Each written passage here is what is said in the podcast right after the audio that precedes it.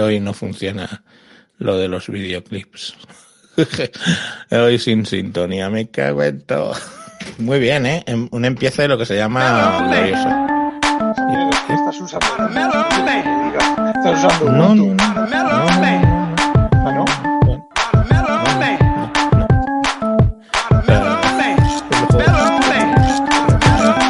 La sintonía me está guiando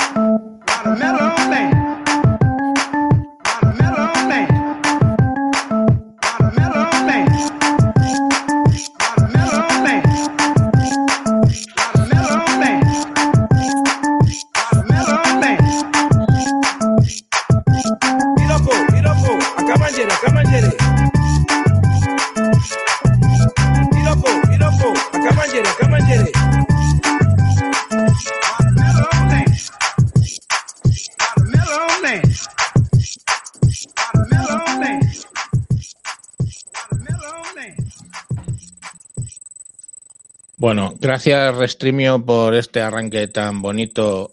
Joder, ¿quién está metiendo el ruido ese? Vale, Vicente, estás metiendo un ruido fenomenal. Te voy a silenciar, nen. Vicente creo que está muerto. No, pero está metiendo ruido. Joder, macho. Vaya, vaya. ¿No? Eh, ¿No? Ya no, ¿no? Bueno. No lo sé. Bueno, que, nada, que eso, que por, que por qué te ahora a ti. Vale. Bueno, muchas gracias, Restreamio, que la estás liando hoy parda. Genial. O sea, el vídeo de arranque no ha funcionado. En fin, todo, todo muy guay, todo muy moderno. Vamos con el comienzo. Hola, soy Mayón y hoy, eh, 13 de octubre de 2021, os traemos eh, el capítulo 158 de los ganadores de Wintables.info. Hablaremos de las noticias acaecidas los pasados 15 días, eh, que bueno, han incluido varias caídas de varios servicios famosos, etcétera. Y para hablar de todo eso tenemos aquí a algunos de los sospechosos habituales. Eh, buenas noches, Rafa, que te escondes. Bueno, estoy, estoy haciendo, actualizando la copia de seguridad del curro. Para mañana hacer otra, otra nueva en, en el curro. Muy buenas, pues aquí estamos. A ver si nos pegan o nos juanquean aquí, porque visto lo visto. Doesn't really matter. Eh, buenas noches, Alberto. Buenas noches a todos, aquí estamos. Samuel, buenas noches. Hola, por aquí pasando algo de fresquito ya. Ya era hora. Y por último, pero no el último, Adrián, dichosos los ojos, por Dios, que es que te prodigas poco. Sí, sí, un poquito ya apartado. Sí, la, la, me ha cambiado un poquito la situación y puedo pasar menos. Pero bueno, aquí estamos. Buenas noches a todos. Buenas noches. Y vamos a saludar a los que están entrando. El que ha hecho la pole, aunque no se le ve en pantalla ahora mismo, es, es eh, Jaume Sastre. Eh, hola, ¿qué tal? Y también están por ahí El Rollo y eh, Gaby Tesal. Pues saludo a todos los que habéis saludado por el chat. Bueno, bueno, bueno. Bum, sospechosos habituales. ¿Qué, qué hemos grabado en la red de sospechosos habituales esta, estos 15 días? ¿Quiénes han grabado? Hemos grabado muchos. Yo grabé el episodio 200, que no hice nada, y en el 201 le dije a la gente que si querían hicieran preguntas y no llegó ninguna, así que bien. Eso, Con- eso- es que eso, que- y ya está. eso es siempre un Es un peligro, es riesgo, un tío. y, y lo he visto, lo he visto que es un peligro. Es un riesgo, es un riesgo. Eh, Rafa, tú has grabado muchísimo, no sé, cuéntanos. Sí, yo he estado grabando casi todos los días hasta la semana pasada, hasta, hasta finales de la semana pasada.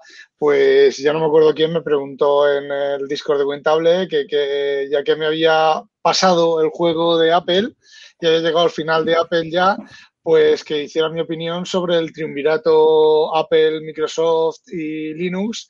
Y bueno, como siempre, polémico, eh, hijo putilla, yo, y me desahogué a base de bien y bueno, me han estado dando palo por Twitter, por el, el chat y por Wintable, porque como somos todos lo que somos, pues nadie me ha criticado. Pero que si no, alguno seguro que había pensado ya también darme, darme caña.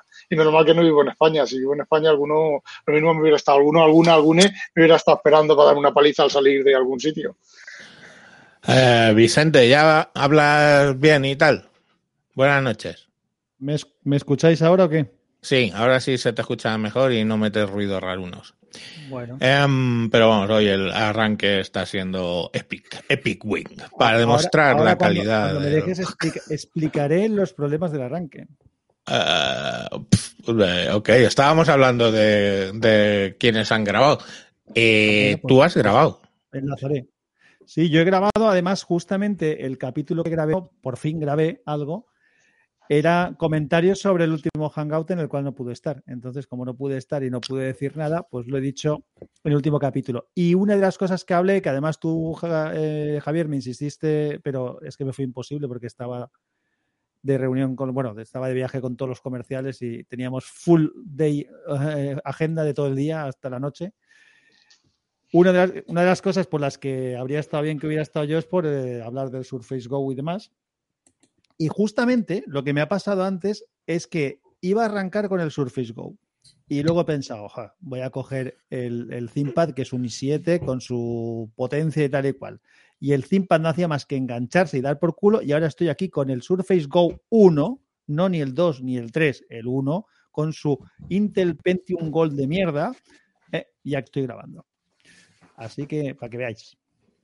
¿Cuánto tiempo llevas sin usar ese ThinkPad? Nada, ese ThinkPad lo, lo usé ayer.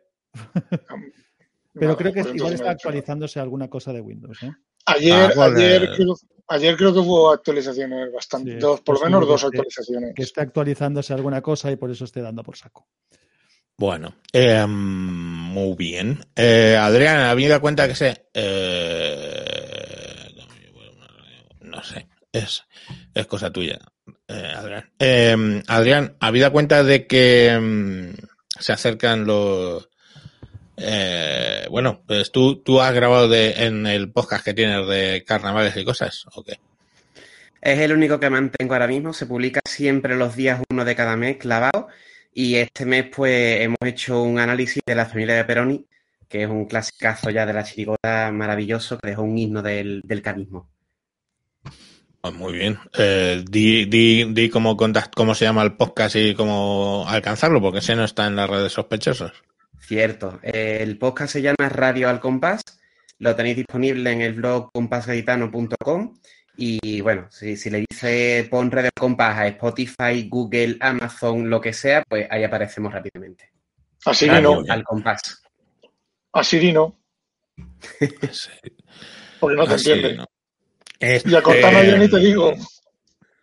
¿Quién me queda? Samuel. Samuel, tú que has grabado, aunque sean vídeos y esas cosas.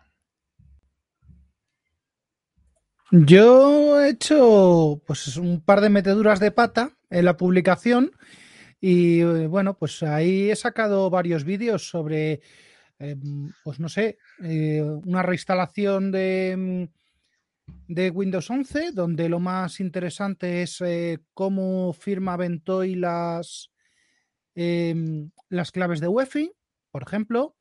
El de esta mañana ha sido, ¿cómo se llama esto? Eh, trabajar con IPERF. IPERF es un analizador de redes, cómo localizar mm, puntos, estrechamientos, cuellos de botella en, ¿cómo se llama esto? En redes. Y mañana, mañana no, o sí, bueno, ya no sé cuándo va a salir.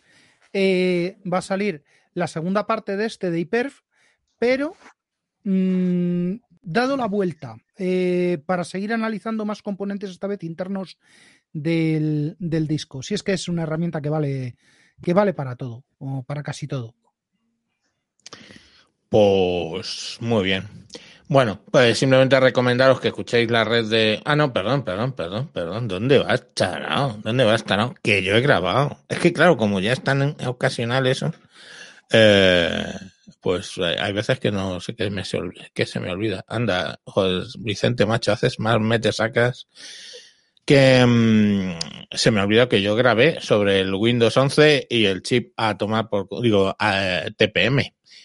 Eh, tu, puta, el chip, tu puta madre.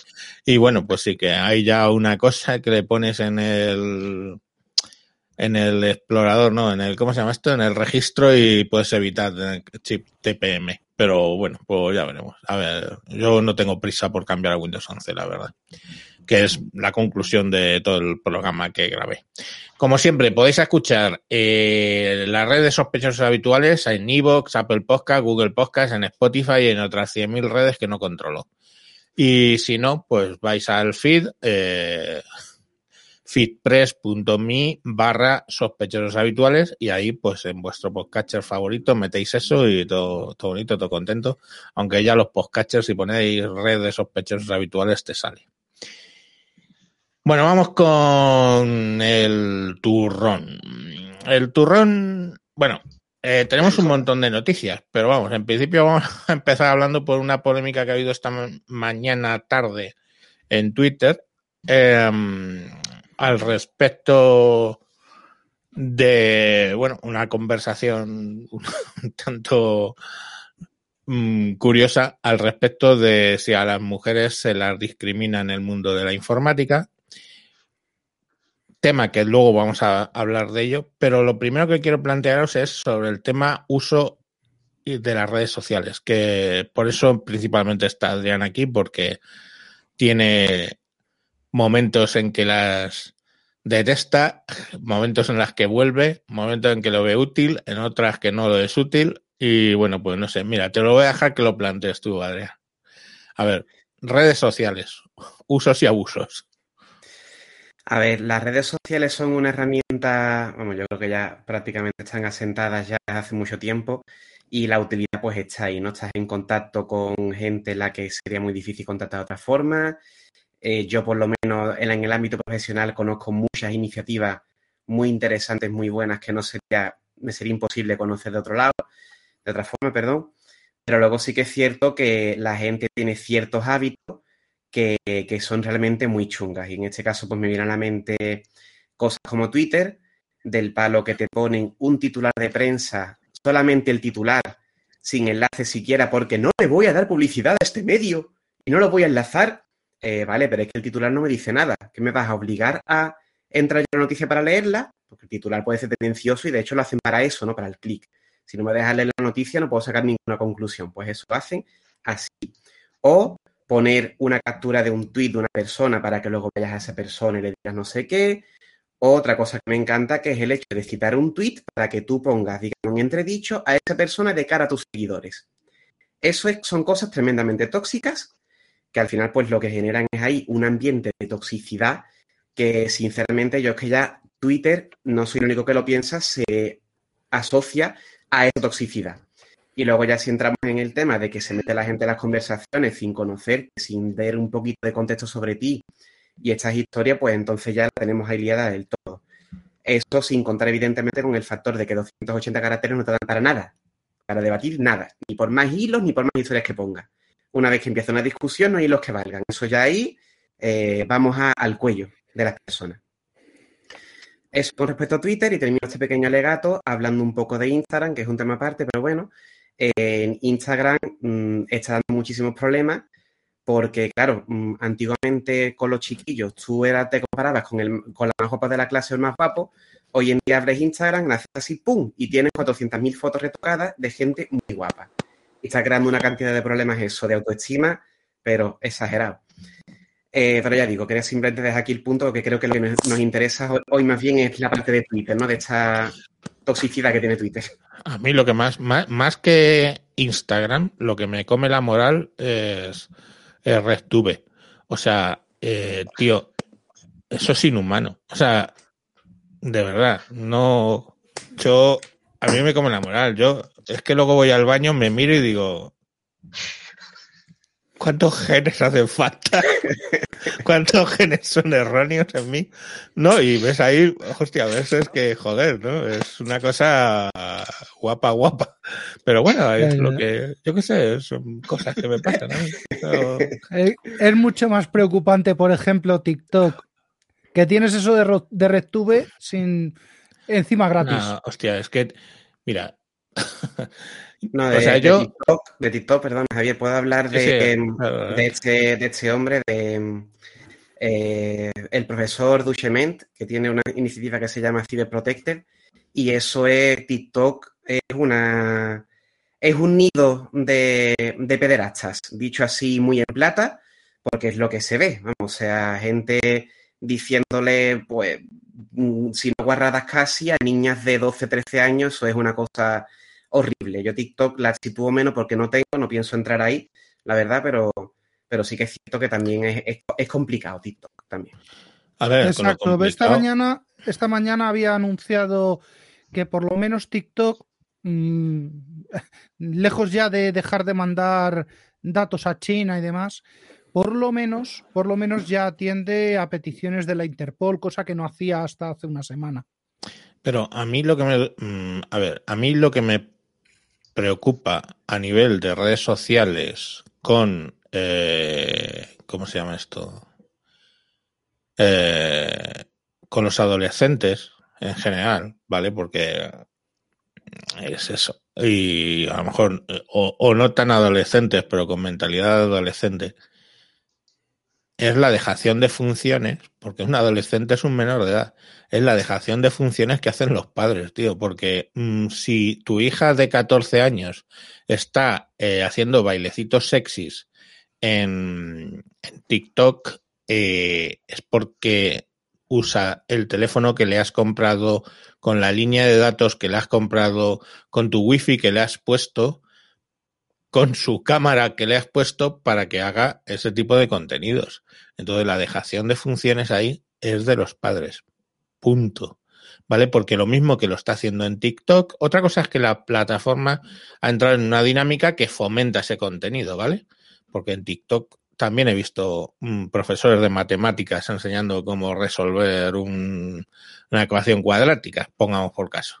Pero en lo que me refiero es que, vale, la evolución ha sido a que se ha ido, se ha ido generando ese tipo de contenido.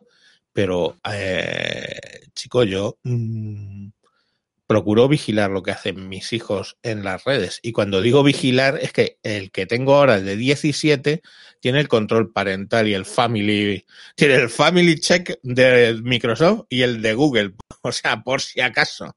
Y eh, en serio, o sea, es así. Y no es, que no, una casa, una familia no es una democracia. No con los menores. No es una democracia. Los menores no pueden votar. Están fuera de la democracia. Entonces, eh, yo controlo lo que hacen. Es así. Les puede gustar o no. Eh, pero bueno, mira, dice David Torres, to- totalmente se fomenta ese contenido, pues sí, es cierto, se fomenta. Cita, cita el anterior, cita el comentario anterior. de Eh, a ver, espérate, el de rollo, lo vamos a poner. Pues sí, los padres tenemos algo que decir, pero las madres no nos dejan, jajaja. Eh... No, no, pero eh, curiosamente yo he visto madres, he visto de todo en esta vida, ¿eh? Pero he visto madres que sí que, ay, no, si la niña está muy guapa, Mm, ya, coño, pero es que atrae a los pedófilos, que es lo que decía Adrián. Pues tú sabrás. mm, Dice, los padres, Chemisa 10, dice, los padres están con su móvil como para preocuparse con lo que hace su hijo. Con lo Sí, que no le moleste, le vale. Sí, es así, es así. A mí, a mí un padre me llegó a soltar en tutoría, no por este tipo de historia, sino por temas de estudio, de que el niño no rendía académicamente. Le dije, bueno, pues a la hora de estudiar le quita usted el móvil al niño. Me dice, es que, ¿cómo le vas a quitar un móvil a un adolescente? Así Y yo me quedé, y, y yo me quedé, y yo me quedé pensando, bueno, si los padres no están ya para eso, Simulación. pero sí que, pero sí que es cierto que también digo que hoy en día hace falta, digamos, un conocimiento y una implicación y, y- y unas historias para educar a un niño en estas historias, que es que hay mucha gente que no está eh, capacitada por tal, porque es que muchos adultos mismos tenemos el problema de que estemos todo el día pegados a la pantallita. ¿Qué le voy a decir a mi niño? Es que eh, es un tema muy complejo este de, del adolescente. Sí, pero bueno, al final lo que sí que es cierto es que cada red social, cada red social fomenta un tipo de cosas, ¿no?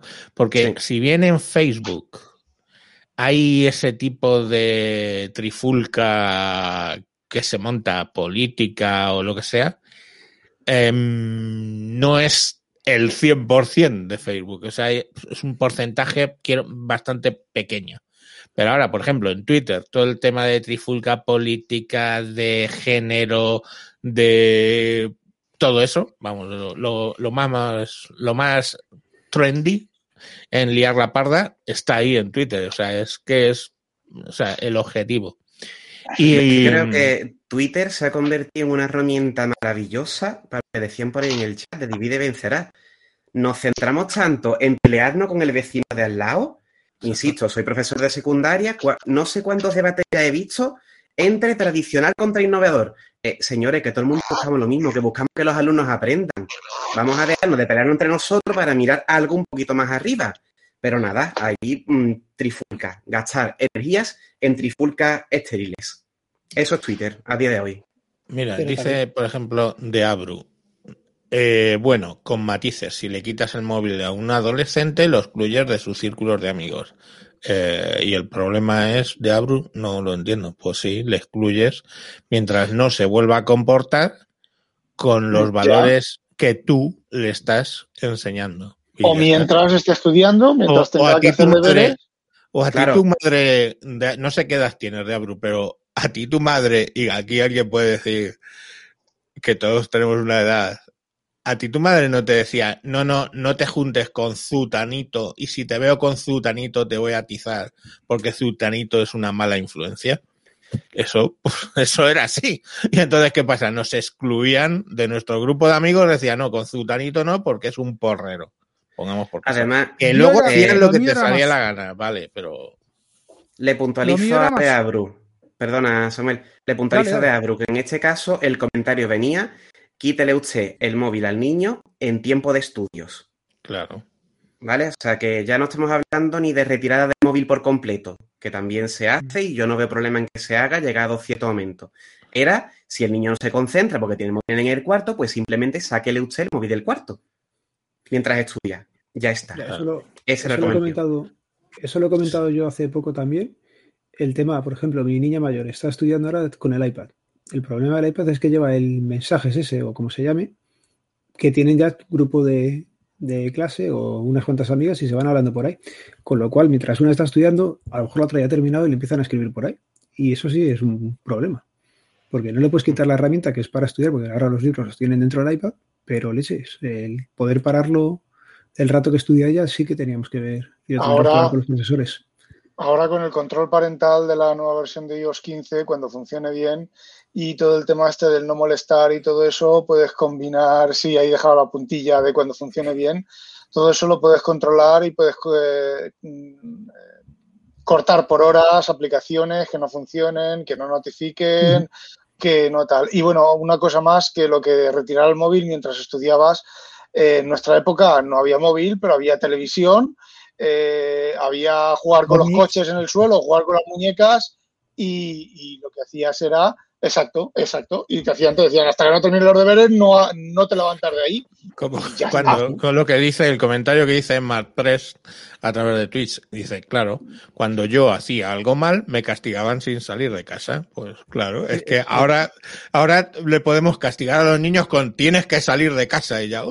A mí, a mí me castigaban por salir de casa, ¿eh? A mí me castigaban por salir de casa. Me decían, ¡hala! Deja ya de leer y deja ya de, de- de- de mirar todas esas cosas y de escribir y vete por ahí a la, a la puta calle dos horas. No vuelvas hasta dentro de dos horas. Eso me lo El problema es que los que los que lo hacen mal y a los que habría que castigar es a muchos padres, como habéis estado comentando antes, porque parece que la gente no quiere ejercer de lo que es. Es decir, si tú eres padre, tienes que ejercer de padre. Y ejercer de padre supone decir lo que está bien, lo que está mal, decir que esto lo puedes hacer y esto no lo puedes hacer. Eso de cómo le voy a quitar el móvil a un adolescente me ha, me ha tocado los weebles, pero es que lo, vi- lo ves, lo ves en- a tu alrededor en el comportamiento de otra gente. Yo siempre pongo de ejemplo lo que, que- un artículo que escribió Javier hace muchos años eh, en su blog, hablando del contrato que hizo con, con su hija para, para el uso de ya, ya no de redes sociales, porque entonces creo que entonces, entonces ni le dejabas, ¿no? Simplemente de, de- de un dispositivo conectado a internet. Pues hay que hacer, Claro. hacer un acuerdo de qué se puede hacer, qué no se puede hacer.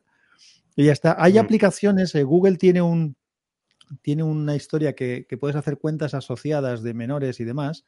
Sí, sí. Yo lo intenté en alguna ocasión, pero tiene un problema muy grande y es que solamente permite tener dos usuarios en el teléfono, el usuario del niño, digamos, y el tuyo. Y entonces, si tienes más de un usuario, como nos pasará más de uno, pues entonces ya no te deja funcionar.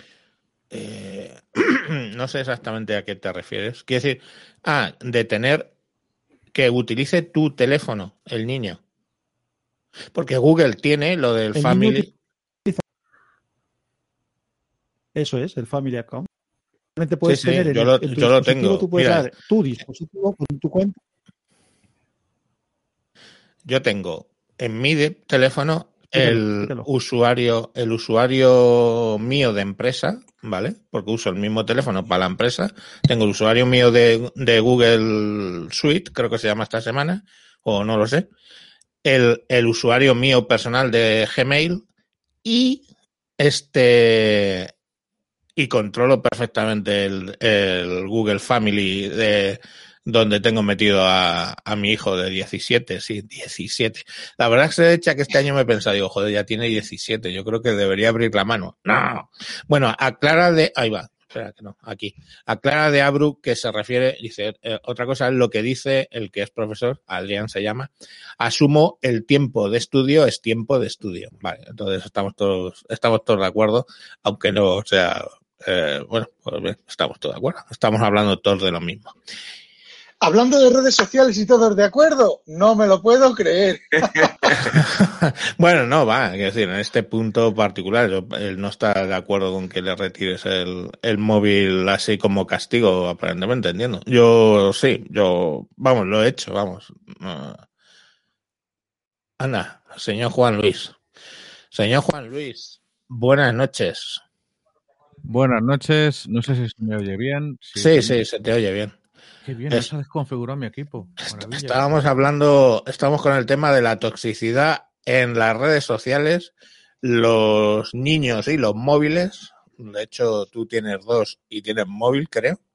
Yes. Y nada, pues un poco el rollo, ya sabes cómo, ya sabes de qué pie cogeo yo, que, que es de que las familias no son democracia hasta, hasta que cumplen los 18 años.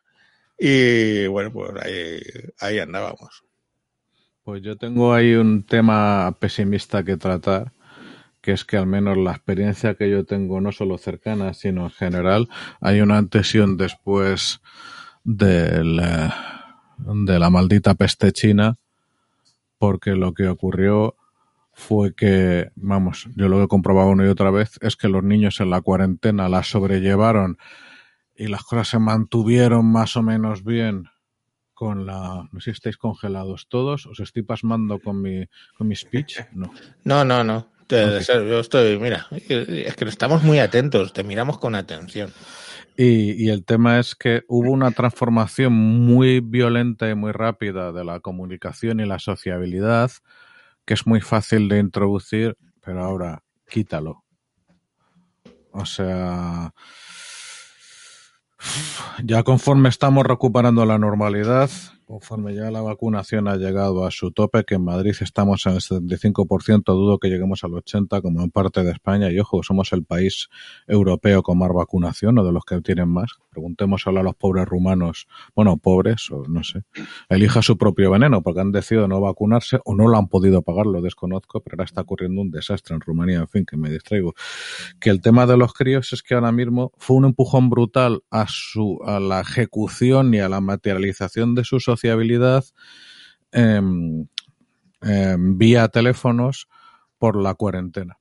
Y ahora mismo, perdón, si antes de eso ya los adolescentes, pues para quedar, para no sé qué, para no sé cuántos, para el entre quedadas, el, el smartphone era el rey, ahora ya no te quiero ni contar. Si a eso le sumas con que hay aplicaciones sociales destinadas a enganchar a los adolescentes, le hace TikTok, por ejemplo, y en no poca medida Instagram, pues tenemos un cóctel espantoso que no me voy a poner ni siquiera mora- eh, moralístico porque yo no sé qué remedio tiene.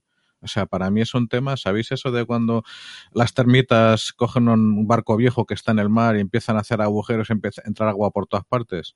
Pues yo soy el marinero que está dentro del barco, por debajo de la obra viva, poniendo un dedo aquí, otro dedo acá, ahora otro aquí, entra por el agua por aquí, ahora por allá, ahora por acá, no sé qué, no sé cuántos, porque la versión radical de prohíbo todo ahora mismo es mucho más perjudicial que beneficioso, al menos en lo que yo conozco de la sociabilidad adolescente. Hay un último tema que me gustaría lanzar antes de ya dejar de arrasar con este podcast, con este episodio, que sería que esto a su vez ha profundizado muy rápidamente, eh, bajo mi punto de vista, de una manera muy preocupante, lo cuento tal y como lo vivo, en la detextualización del software social y de la experiencia computacional en general. Esto lo que ha producido ya no es eh, como hace 10 años, yo recuerdo que aquí más de uno superamos la cincuentena, con lo cual todo nos pillaba viejo. El tema de los SMS escrito a la fenicia, solo con consonantes, que de eso sabe algo Adrián por ser gaditano. Sino Ahora, que... a- ahora se sigue escribiendo comiéndose consonantes, pero ya sin cobrar los dígitos de más, que es lo, es lo preocupante, pero esto es otro tema. Claro, claro, pero es que ya ni siquiera es eso. O sea, ahora ya son microvoces. Hay muy poquita gente que produce contenidos y la mayor parte lo consume uno, otro, uno, otro. No sé si habéis visto el, eh, la interfaz como es de TikTok, que es por gestos. Que es un, veis al chaval que hace plas plas con el dedo así súper rápido. En resumidas cuentas, por una parte, a mí me preocupa mucho el tema de la comunicación adolescente, de cómo gestionarla con la presencia de ese maldito ladrillo satánico que llevan en los bolsillos pero otra es que encima la experiencia computacional, y esto pues aquí como todos somos viejunos, menos Alberto y Adrián, pero bueno, nos van a perdonar, con el principio era la línea de comando, ¿verdad, Rafa? Pues hemos, yo creo que lo que pasa es que ese hombre, eh, Neil Stephenson, se rindió y empezó y de lo que había escrito ahí a lo que luego hizo, pues él mismo desdijo lo, que había escrito, ¿no? Pero necesitaría nuevos capítulos por cómo ha ido evolucionando la metáfora de la interfaz, cómo los viejos o algunos viejos somos los Morlocks eh, de la computación y las nuevas generaciones más una buena parte de la nuestra son los Elois, pero Elois desempoderados, porque no están, aparentemente como los Elois disfrutan de telas brillantes, de bailecitos de colores y de lo que usted quiera, pero tienen exactamente cero poder en sus manos y muy al contrario, sus vidas cada vez están más, más controlados por esos ladrillos. Y ya paro, porque no es un episodio mío. Eh, mira, a Rollo le ha gustado lo del ladrillo satánico, dice que se lo pide. Em, a ver, a ver, a ver, a ver. A ver, a ver, a ver, a ver. No entremos en modo ludita o algo así, porque es que, ala, Adrián se ha piñado. Em, a ver, a ver, igual que la energía nuclear no es buena ni mala, otra cosa es el uso que le des. El teléfono no es, bueno, eh, según eh, si lo pa, pa, pa, díselo a los de Nagasaki. Pero lo que me refiero es, eh, el teléfono es lo mismo. Es decir, no es un hecho bueno o malo per se, sino el uso que se le está dando. Porque yo siempre digo este ejemplo. Digo, vivimos en una sociedad eh, curiosamente, paradójicamente lleno de analfabetos funcionales, sí. en las cuales, en la cual tienes acceso en la punta de tu dedo a todo el conocimiento humano habido y por haber. O sea, es que le das clic y tienes acceso a las mayores bibliotecas del planeta en sí. Entonces dices, joder, mm, la, la paradoja. Sí, a ver, espera. Oh, Ya está, ya está de vuelta, Adrián. Eh, la paradoja es esa, ¿no? Es decir, es el uso que le des. Quiero decir, como herramienta para que los eh, para que la gente tenga acceso más mm, internacional, más, perdón, más, más, eh, joder, más libre a la información, mm, es que ya no necesitas una universidad desde el punto de vista de que en el propio iTunes, yo me acuerdo de iTunes, que tenías las clases de Stanford, y entonces yo no necesito ir a Stanford, tenía cursos de Stanford sobre programación en Objective-C, que me acuerdo que es uno de los que hice, hostia, y están ahí, y es Stanford, calidad Stanford de contenidos. Entonces, eh, joder, eso también Bien. es el teléfono. Javier, Dime. un momento. De ahí viene lo de tu blanqueo anal, de aprender objeti Objective-C. Sí, hace, pero es que hace, hace la hueva, tío, cuando yo era rico y tenía cosas de Apple. Joder, no, he entendido, no has entendido el chiste. Sí, sí, oje- objeti- objeti- objetivo, sí, tío. Eh, a ver, a ver, Do- dos cosillas. Alberto, mete, sí. Mete a Sansa que está por atrás esperando. Y otra cosa, yo otra creo que vez. sí, el tema de las redes sociales nos pilla diferente a los que hemos tenido vida pre-redes sociales, y sí. ya me incluyo, y a los que no han tenido vida, que serían todos adolescentes. Entonces, el uso que hacemos nosotros de redes sociales, o yo creo que el uso por lo menos que hago yo de redes sociales, estáis comentando antes que es tóxico. Yo para mí, en el- mi uso diario, pocas veces tengo tanta toxicidad como decís que tenéis vosotros.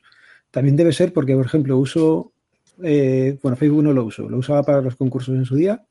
Eh, Twitter, sigo a la gente que sigo, que normalmente es de mi estilo.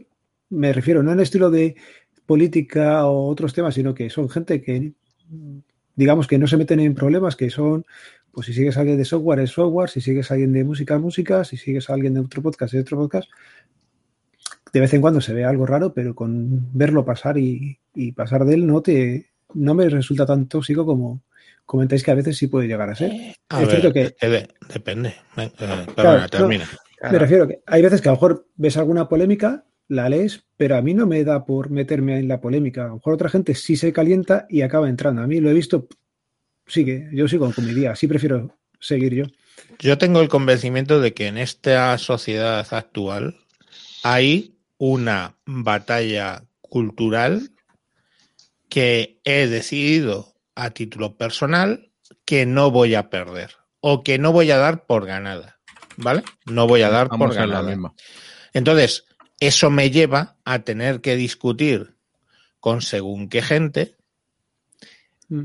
que he de decir que yo por muy trato de controlarme eh, y lo hago generalmente, pues llega un punto en el que te sacan de tus casillas y bueno, pero vamos, la- las menos, ¿eh? porque yo soy más de sacar de casillas a la gente, o sea, usas el sarcasmo, usas sus argumentos en su contra, o sea, lo que antiguamente se llamaba discutir en serio.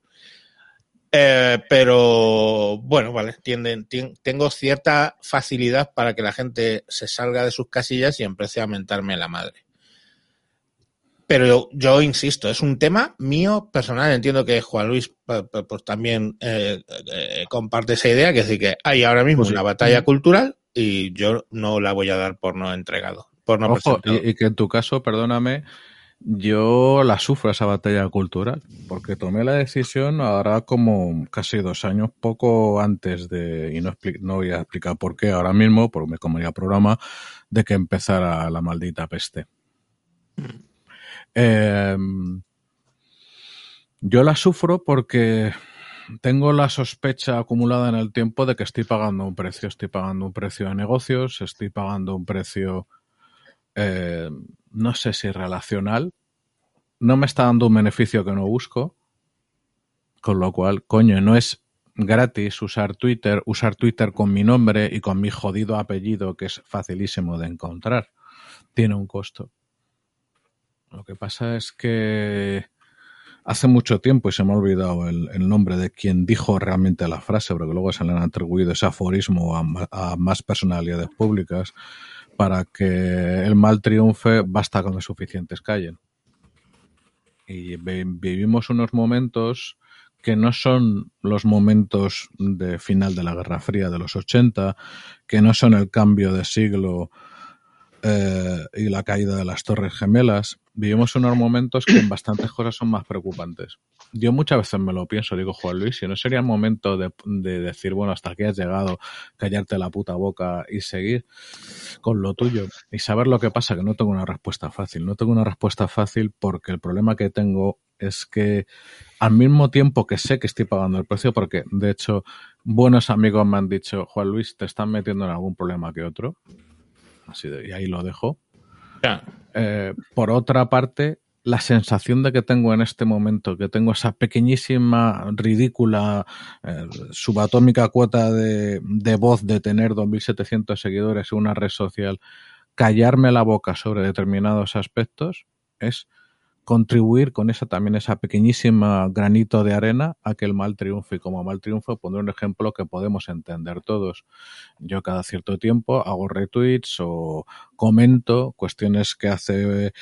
Eh, se me ha olvidado la cuenta, foro de Hermo no es, pero es algo de Hermo y, y en general gente de la Asociación de Víctimas del Terrorismo. Hago una cosa muy incómoda que al contrario de lo que se nos está pidiendo y exigiendo, yo recuerdo, hago mi pequeño esfuerzo por recordar a las víctimas de ETA y por insistir una vez y otra que ni olvido ni perdono, que perdonar es cosa de Dios y olvidar es cosa de miserables, de los que hayan tengan mi edad, me refiero. Y exigir, exigir el, exigir el olvido ya ni te cuento porque nos podrían meter un, un, un, strike de lo que me pasa por la cabeza cuando oigo o leo a alguien decir algo así. Entonces, pues, insisto, pago un precio. Posiblemente en algún momento deje de hacerlo, no lo sé, pero al mismo tiempo hay ese tipo de cuestiones que parece ser que a, otra, a, otro tipo, a otras personas en el perfil contrario, en el, siguiendo este mismo ejemplo, los que nos piden que hay que pasar página, hay que olvidar a ETA mientras recordamos la guerra civil porque el entrelazamiento cuántico produce agujeros en el espacio-tiempo y se te mete un gusano por el ano. Eh, vale, pues hay gente que dice eso y aparentemente no pasa nada, incluso que le genera algún tipo de beneficio empresarial, personal o chiringuital. Chiringuital. Chiringuital, pero yo no lo puedo evitar, no lo sé. No, no, yo, es que, o sea, es, o sea, yo a lo que ya el punto, y, re, y retuiteo también ese tipo de, de historias, ¿no? Cuando, pues, oye, hoy es el aniversario de que mataron a dos guardias civiles en tal sitio, hoy es el aniversario eh, que derrumbaron una casa cuartel llena de niños. Y, Exactamente. y, y, es que son colaterales. Y, y es que entonces sabemos un poquito de eso, sí. Es que, es que, es que sí. Entonces, al final, eh, ese tipo de, de, de cuestiones lo es un tema personal mío. Es un tema personal mío, que yo entiendo que hay una batalla de las ideas y que a lo mejor no la gano, casi seguro, pero desde luego lo que no voy a hacer es darla por entregada. Entonces sí que tiendo a ser, en según qué circunstancias, bastante intenso. Es así. A mí me... Ahora, aparte, si me permites una, una, sola cosa sí, muy chiquitita, solo una cosa, que no me, insisto, no me quiero comer el programa, pero eh, yo estoy metido en una asociación que se llama misionhispana.es y lo que buscamos es recuperar y apoyar este movimiento de recuperación que hay de la hispanidad, superando a España y pensando en toda nuestra civilización hispana, nuestro medio millardo de personas que actualmente habitan sobre la faz de la Tierra, que habitan una, que hablan una lengua común y que tienen valores comunes más de los que le gustaría a muchos.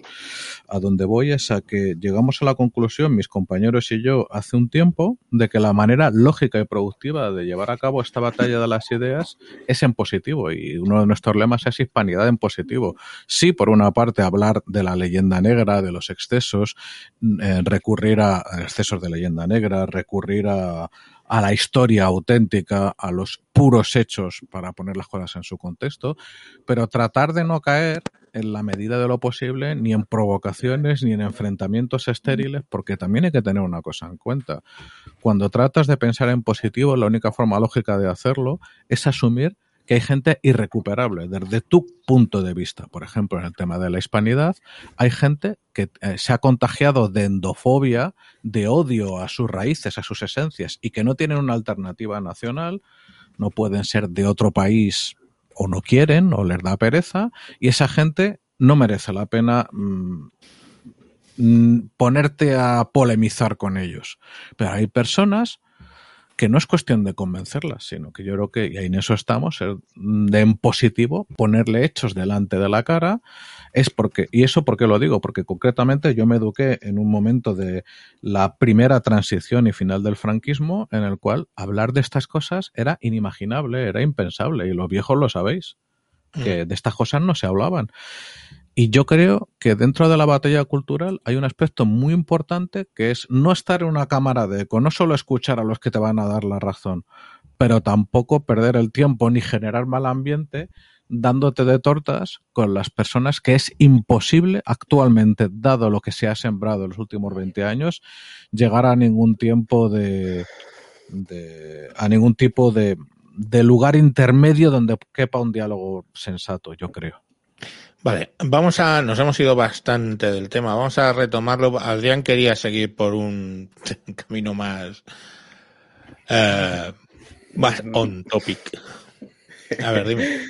Eh, me gustaría recuperar el punto que dijo Alberto antes del tema de, volviendo a la toxicidad, ¿no? en este caso de Twitter, que yo creo que lo que yo estoy viendo, ya digo que he ido y vuelto de Twitter y de redes sociales como tres o cuatro veces ya, y seguramente, insisto, que no descarto hacer otra más porque a mí el número de seguidores me da lo mismo, eh, no lo necesito para nada.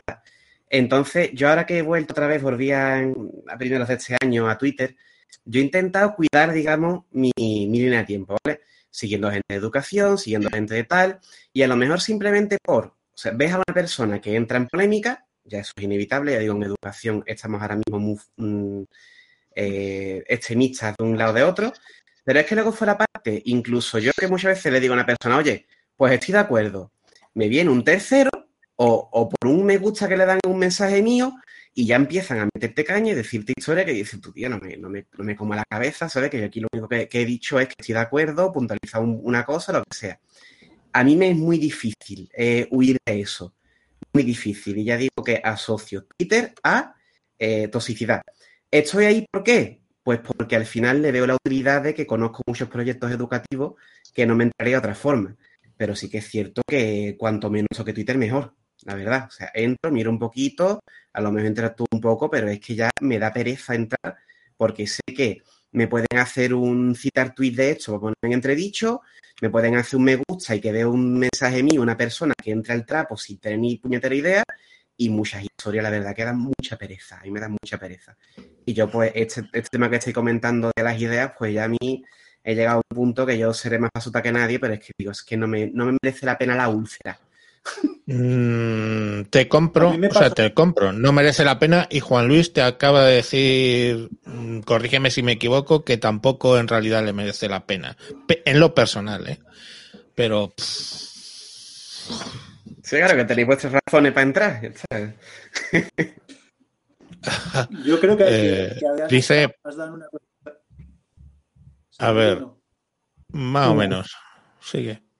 Sí, que digo que Adrián ha dado una cosa que para mí es clave y, es, y también lo ha dicho antes Alberto, que es un poco eh, cuidar el timeline que tienes, es decir, ver quién sigues y ver lo que haces, que la red que sigues o con la que te estás manejando te aporte, te aporte algo, aunque aún así siempre se cuela alguna merda y tú tienes que decidir pues si entras al trapo o no entras al trapo, que también entiendo lo que dicen Juan Luis y Javier de, de que hay cosas que o hay tiene que dejar perder, pero también las batallas hay que saber en qué frentes hay que lucharlas y hay veces que eh, este frente no sirve absolutamente para nada, es decir, no vas a convencer a nadie ni vas a, conseguir nada en, un foro de como Twitter, o sea, eso es así.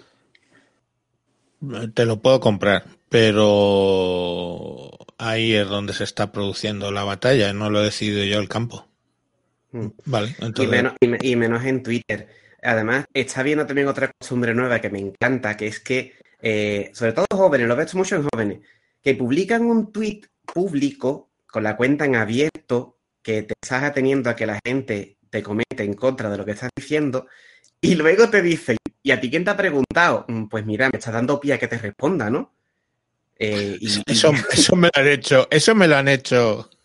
y no por política, ¿eh? Eso me lo han hecho hablando de Linux. Y digo, bueno, vale, pues hala, tranquilo, no te preocupes. Nota mental, no contestar a los tweets de este tipo, diga lo que diga. Amén, así sea. Y ya está. Pero sí, me parece un poco curioso. Es decir, joder, macho, pues, si pones una cosa, una opinión eh, general de algo, aunque sea del tiempo que hace eh, Jaén, pues estás abierto a que te contesten. Oh, pues en Madrid hace más fresco. Pues ya está. No sé, en fin. Pero no solo es eso, sino también, vamos a ver, no sé si en Twitter pasa, eh, sé que pasa en Facebook, sé que pasa en Instagram porque, mm, porque me ha tocado. Vale, eh, no, no, yo no tengo cuenta en Instagram, pero si la tiene mi hija, si la tiene mi señora, lo he visto. Eh, y es que coges, mm, dices algo, alguien te contesta eh, a modo de provocación muy fuerte, sabiendo que tú vas a responder, que vas a...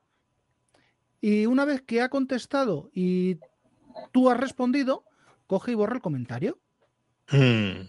Con lo cual, eh, no solamente eso, sino dice, eh, pero ¿de qué vas, eh, Barrabás? Que, que, que mira cómo se te ven las costuras, que estás más tonto que... que cho- Mm, Bueno, es que ya no sé ni lo que dice mi la niña, que es que, bueno, está ahí. Ya. Pero que todo eso está muy bien, que tal. Otra cosa es en Twitter. Mírame, soy no sé quién, lo dejo en abierto. Vale. Eh, se tiran dos, tres, cuatro meses en abierto.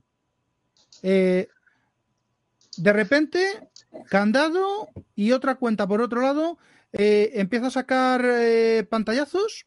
No sé si es causa o consecuencia. Y, y claro, ya no tienes la forma de ir a buscar de ir a Ah. buscar la referencia. No, y leerlo, porque de repente yo, yo joder, mm, Claro, no bloqueo, no bloqueo a tanta gente, no bloqueo a tanta gente. De hecho, bloqueo solamente eh, si alguien me insulta. Eh, pues hoy he bloqueado a una que me decía idiota. Digo, pues bien, no sé, eh, pues a tomar por culo. Quiero decir, si me vas a dar razones o te vas a cagar en todo, me parece bien. Si directamente insultas, pues va fuera. Y, y, y- y en- y- he hecho esto mismo esta semana en, en Discord con otros. O sea que tampoco es, es que soy bastante a ese respecto. Es más, Y eso- entiendo que si yo insulto me bloqueen. Telegram. Pero- Eso es todos los días en Telegram, que estoy de administrador que y, con, la, con la katana puesta. Bueno, pero amén. O sea, es decir, tú puedes mm, decirme, rebatirme, refutarme o hacer lo que te salga la- las narices, pero mi parada es mm, el insulto, porque el insulto es que es muy gratuito en, en Twitter. Yo sé que es- suena polémico, pero en una, en una muy anterior, en otra pasada vida, eh, manifesté y lo sigo pensando que antiguamente eh, era una sociedad más civilizada por la cual de repente si alguien te insultaba acababas en un campo de madrugada a 10 pasos con una pistola de avancarga y ahí se solucionaba el problema. Entonces la gente se controlaba más a la hora de insultar o faltar al honor porque eh, te exponías a tener que demostrar tu pericia con, ya os digo, eh, a cierta distancia. Y vamos, 10 pasos es, es bastante cerca para dejarse de tonterías. Porque, en fin, lo cuentas a 10, son 20 pasos, son algo menos de 20 metros de distancia. Digo, por Eso mucha- quiere decir una cosa, querido Javier, que es una costumbre de mierda. Y te voy a explicar por qué. Porque mejor la espada. Hombre, a mí me parece un poco extremista, la verdad. pero No, no, no, no. No, no. A, mí no a mí no me parece mal, salvo por un hecho. Ok. Hubo una, hubo una vez a principios del siglo XIX, y esto, no me que parece conocerá aquí yo- la yo- yo me referencia, bajo- Yo me bajo con usted, de verdad. que había un genio, una persona, pues que hombre, que le hervían las hormonas, como todo joven en su inicio del veinteañerismo, ¿no? Bueno, pues ese tío se había enamorado de una gachí, y entonces, quítame ya estas pajas, no literalmente hablando, total, que hay otro que también está enamorado, que se van al campo del puto honor de los cojones, el otro era un cerril, un ser absurdo que años más tarde fue enterrado como todo hijo de vecino, pero acertó en el disparo. Ya, bueno. No, ¿y sabes quién era el disparado? el que se quedó seco con 20 años, tío. Galois. Ma- ma- Porque Galois tenía, tenía el micrófono muteado, si no te lo iba a decir yo, te iba a pegar el perrillo. No, pero Galois, sí. tío. A ver, O sea, pero te el expones puto- a. el- pero el puto duelo a pistola, porque te digo una cosa, y aquí es donde contesto a Adrián.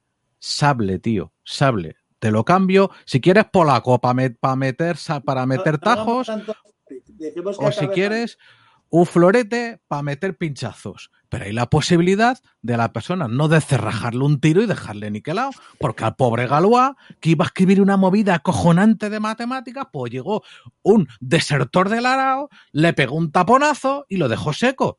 Tío, o sea, mal. bueno, mal. vale, a sable a primera sangre. Me Ay, vale. bien, bien, bien. Ahí está. Eh, algo has dicho, Vicente, pero mm, no funciona muy bien y no te he entendido. No, hombre, que, que, que Juan Luis y los off topics son tremendos. Que, que sigas con tu tema, que no estamos hablando de. No, el que, el que ha sacado el tema de los, los duelos en madrugada ha sido yo. Y Adrián, pues dice que es muy extremista. Pero, a ver, Adrián, eh, yo lo digo un poco, eh, lógicamente, con sarcasmo, con mofa. La cuestión al final es que sale gratis. Y no me parece bien que salga gratis. No me parece bien que salga gratis una, una ofensa de esas características. Porque nos acostumbramos a eso, a que sale gratis. Y las redes sociales, por mucho que pongas tu nombre, apellidos y todo lo que tú quieras, Quien eh, lo ponga. quien lo ponga, ¿vale? Sí, Eh, que bastante anónimas, son bastante normalmente, anónimas. normalmente quien hace ese tipo de historias no suele poner el nombre. Ya. Y, la, y la- eh, son bastante anónimas. Y aparte de eso, aunque hay los mecanismos, y todos los conocemos porque aquí todos somos tecnológicos, para identificar a esa persona, aunque sea anónima, hay mecanismos para hacerlo, el problema y la realidad es que si sumas eso con el sistema judicial español, que es lento y caro, pues al final eh, sabes que, que es así. O- o te vas a querellar con alguien porque te ha llamado idiota, imbécil, hijo de puta, mal nacido, su puta madre. Pues no, porque es que te sale más caro. Es- Para es- hacer eso, para hacer eso hay que tener muchísimo dinero y muchísimos conocimientos No. que, que la verdad es que también el mecanismo para hacerlo no abunda. Lo, lo dejamos en dinero. Con dinero te vas a cuadrar casas y dices, oye, est- a- eh, engánchame a este. Y te lo acaban enganchando, porque es así. Pero Imagino- una- cosilla rápida. En Estados Unidos imagino que allí también tendrán esta polarización en redes sociales y aquellos son de demandarse más a menudo. ¿Se demandan más? O... es que no, es que no hay el tema de la, o sea, vamos a ver, el tema de la demanda de la difamación Solo ves aquí. tiene menos peso, mucho menos peso con respecto a la libertad de expresión que lo que tiene aquí, ¿vale? Aquí, o sea, toda, la libertad de expresión tiene, lógicamente, no hay ningún derecho, asumimos que no hay ningún derecho universal, es decir, que, que, que valga sobre cualquier otro, ni siquiera el de la vida, ¿vale? Eso lo asumimos por lo menos aquí. Entonces, eh, pero sí el qué peso tiene A con B y el peso de la libertad de expresión en Estados Unidos, que está mm, fue en la primera constitución donde apareció por, pro- probablemente, bueno, em, tiene un peso con respecto al tema de la difamación. La difamación pesa bastante menos que en España, ¿vale? Como contrapes- contrapeso de la libertad de expresión. Entonces, bueno, pues probablemente por eso allí hay menos. A ver, eh, Vicente. Sí, no, no, lo que iba a decir es que un poco siguiendo con lo que estabas diciendo tú, que creo que sí que es importante, es que el, el insultar o el faltar al respeto o demás, no solamente es que, es que sale gratis, es que no se sabe el coste. Me explico, que el que insulta eh, suelta, entra en un sitio, pone a parir a alguien porque ha decidido eh, la, la turba que hay que poner a parir a no sé quién porque ha dicho tal cosa y que todo el mundo ha querido interpretar que eso es una eso va contra los, los fines morales eh, máximos y excelsos de hoy en día y entonces la turba decide machacar a fulanito o a menganito o al torero que se ha muerto lo ponen a parir porque se ha muerto y no piensan en el coste. El coste no es solamente el coste que puede tener para el tío que está insultando o las consecuencias que podría tener para el que insulta. El coste es el daño moral que se puede hacer a alguien o a la familia de alguien en, que tú llegas allí, tiras la piedra y te vas y no sabes nada más. Y esa piedra le, le ha arrancado, le ha sacado un ojo a alguien y luego llega otro y tiene una piedra y le, y le ha roto el tabique nasal y luego los dientes, etcétera. Es decir, que no solamente es la responsabilidad de lo que yo estoy haciendo, las consecuencias que puede tener el que yo le falte el respeto o insulte a alguien, sino también el, las- el cómo va a afectar eso que estoy soltando gratuitamente y que me parece que lo puedo decir porque lo está diciendo mucha más gente, ese peso, ese peso creo que es importante. Y eso creo que la gente no, no lo hace. Pero es un tema sociológico general, es decir, la gente en, en- en- turba, en mogollón, se, se enajena de, de la responsabilidad de los actos que está cometiendo.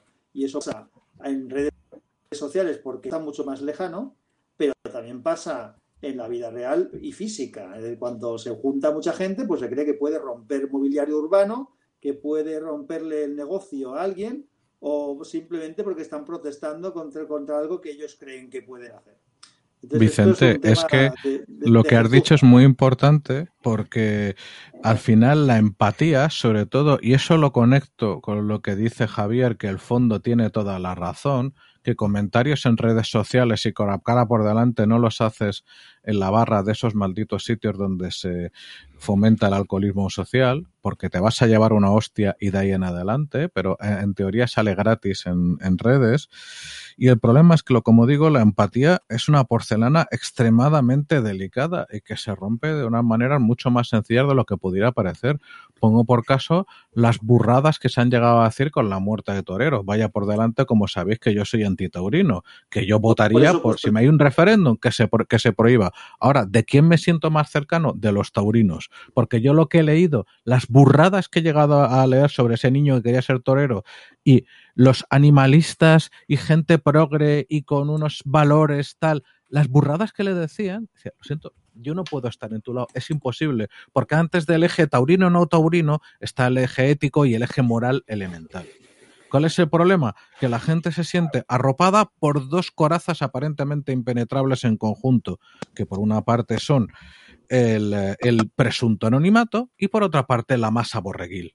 Entonces uno se siente mucho más valiente y tal, como la persona que está en el cepo medieval entre la masa enfervorecida tirándole tomates o pedazos de mierda.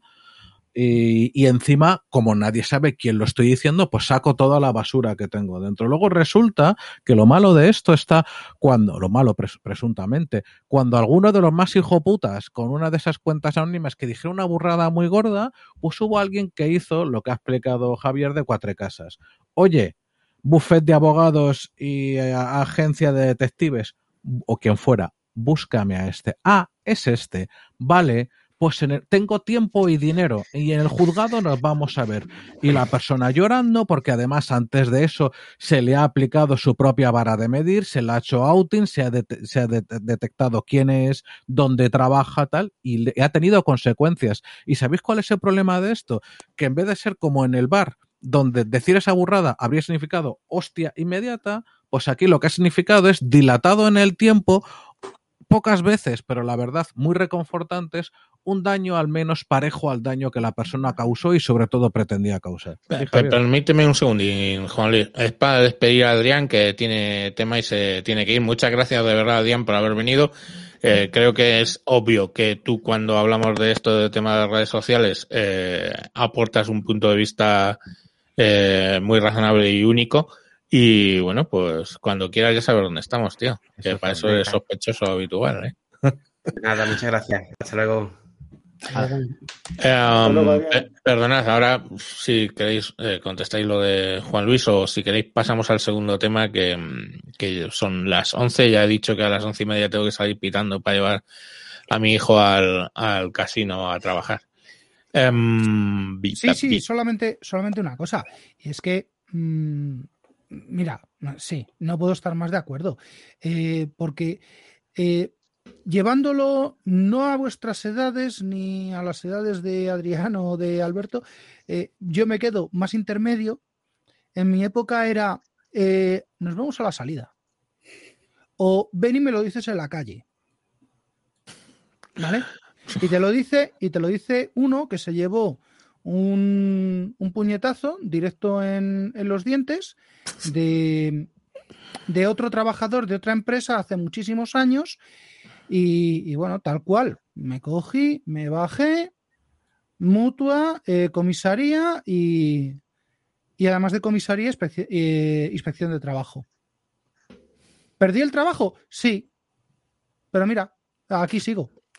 Ya, pero casi con un diente menos. Eh, No, no, no, no. Por, no, de por broma, suerte, por suerte no, solamente fueron dos puntos. puntos. ¿Y al colega qué le pasó?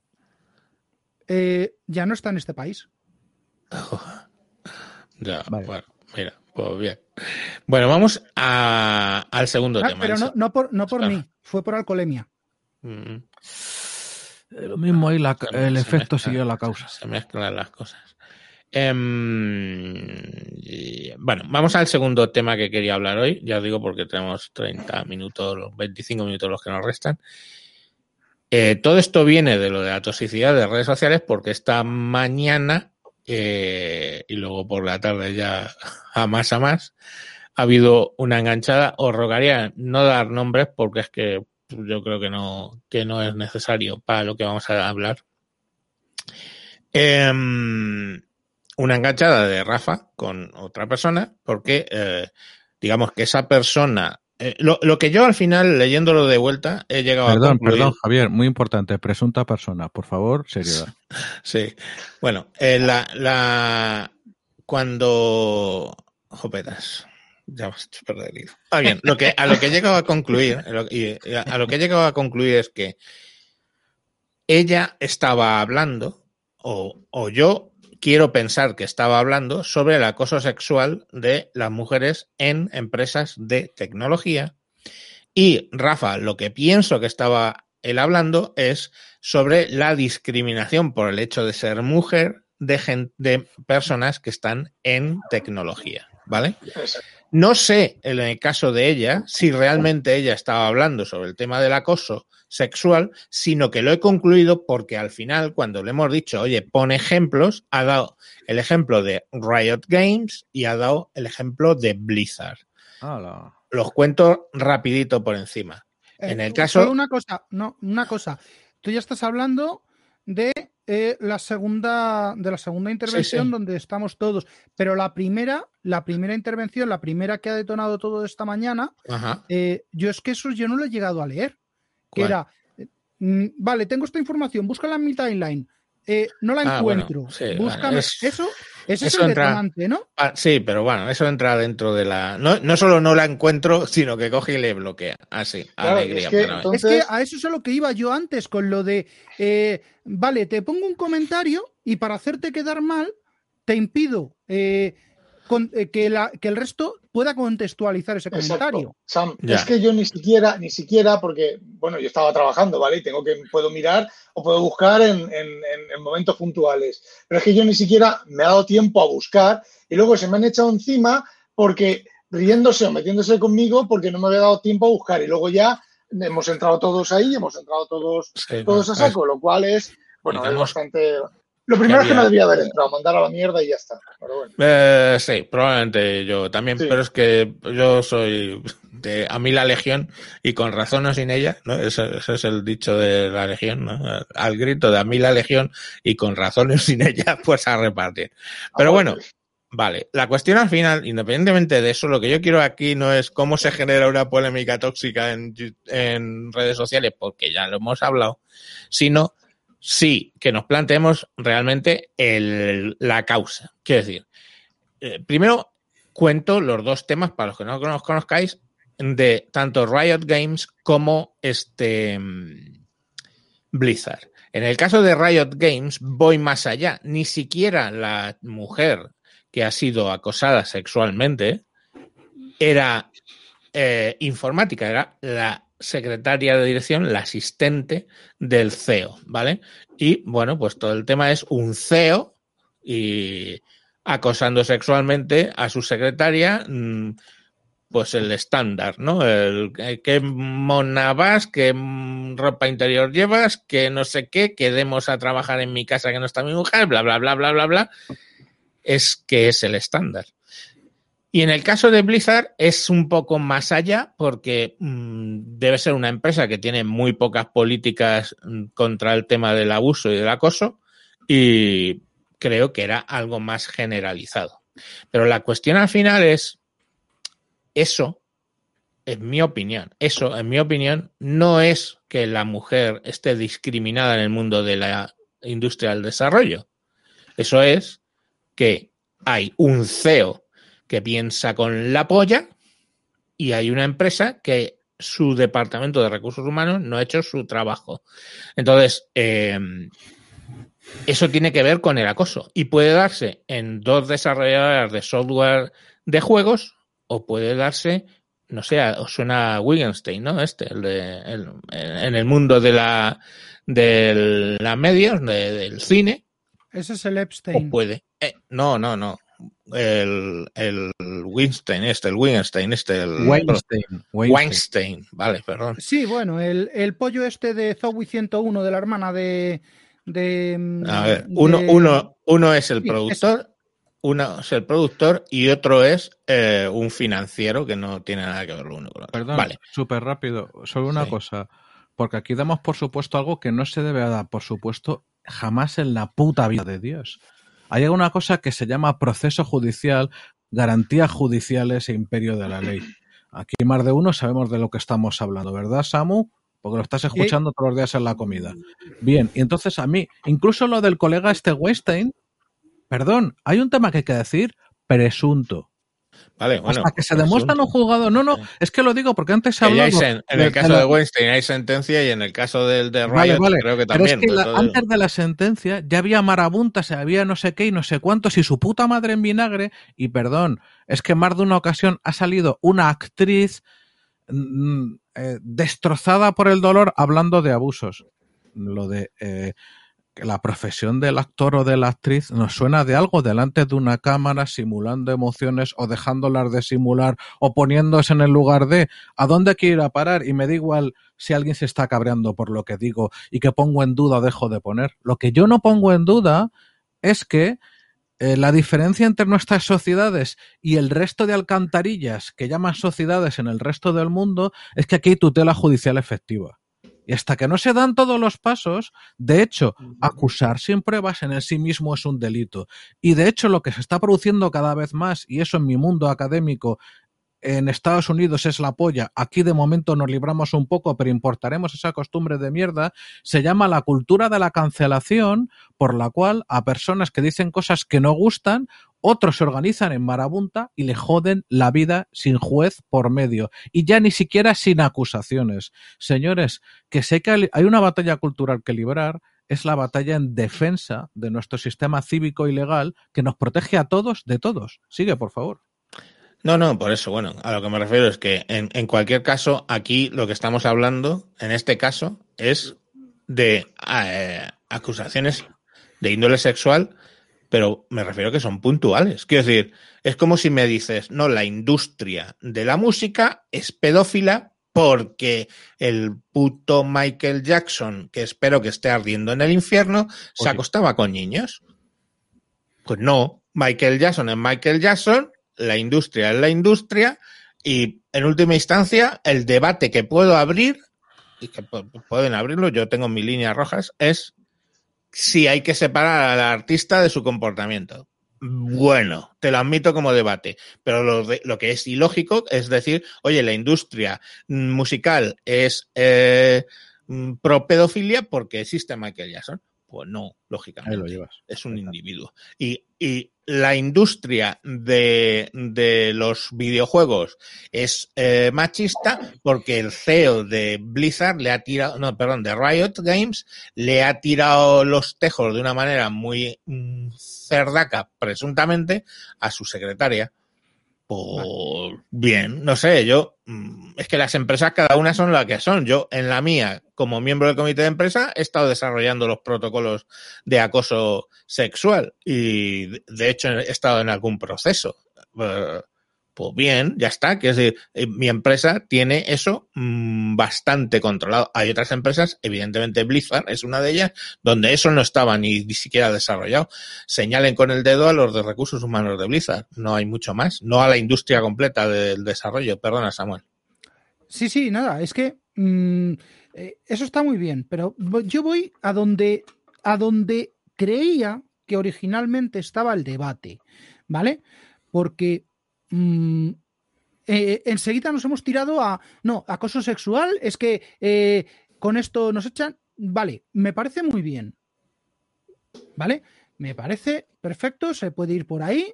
Podemos eh, recordar una trabajadora de Ibeco que se filtraron ciertas, ciertas fotografías y se pegó un tiro, o Qué se tiró por un puente, o no me acuerdo, no me acuerdo qué. Se ahorcó. Se ahorcó, vale, me da igual. Pobrecita ella, pobrecita su pobrecito su marido, eh, que se ha quedado sin ella. Todo por una, por una filtración. Vale. Eh, pero en el mundo laboral, vale que eso pasa. ¿Por qué pasa?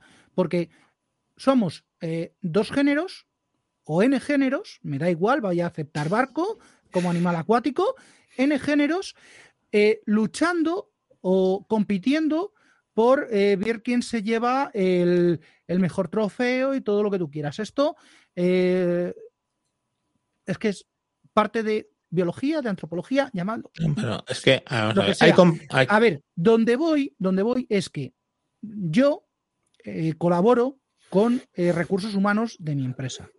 Y sabéis de lo que venía todo esto. Es, no, es que a las mujeres se nos expulsa del mercado laboral.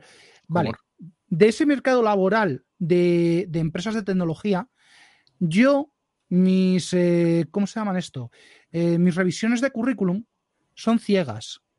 Yo no veo si es hombre, mujer, eh, viejo, joven, eh, de, de Cádiz, de Huelva, de Guayaquil o de, o de Vladivostok. Yo no sé de dónde me viene el currículum. Yo valoro y evalúo capacidades. Y una vez que está hecho eso, hay un precontrato y en el a través del cual ya se pasa entrevista técnica, entrevista de recursos humanos pura y dura, la de, ay, ¿dónde te ves dentro de...? qui-?". Mira, esas eh, nos las podríamos ahorrar, las de ¿dónde te ves dentro de 15 años? Es echándome arenita en el ombligo, por favor. Ahí es donde me veo dentro de a, 15 años. a ver, Rafa, eh, que querías intervenir, perdona. Sí, yo quiero comentarle un poco a Chemisa 10 sobre lo que, lo que dice, cómo trataba Steve Jobs a sus colaboradores y nadie denunció. Eh, Steve Jobs, hasta donde se sabe, eh, es un pelín diferente porque lo que hacía Steve Jobs era eh, apretaba a todos los empleados, fueran hombre y mujer, y mujer. Nunca acosaba, no, no los acosaba por, por el género. Entonces, es que en Estados Unidos, de todas maneras, el acoso, el acoso profesional, ojo, el acoso profesional, no el acoso por género ni nada de eso, sino el decir que eres, un, eres tú mi empleado y tienes que hacer esto. Y si no quieres hacerlo, pues como hay despido libre, pues te echo y tú no puedes hacer nada. Entonces, es, esa es la diferencia con lo de, con lo de Steve Jobs. Hasta solo quería decir eso. No, y sobre, entonces, ahora, eh, eh, he- hemos hablado del punto de vista de ella, que era el tema de, entiendo, ¿eh? Que quería ir por ahí, del tema del acoso sexual dentro del mundo del desarrollo, pero tu punto de vista, ¿las mujeres están discriminadas en el mundo del desarrollo? Según tu opinión. Yo creo que, creo, creo que no. Porque, a ver, yo he trabajado en dos empresas, en un centro de empresas tecnológicas donde ha habido muchísima tecnología, tecnología puntera, tecnología punta. Y, eh, a ver, yo he visto gabinetes de solo tíos, que era donde estaba yo, menos una tía.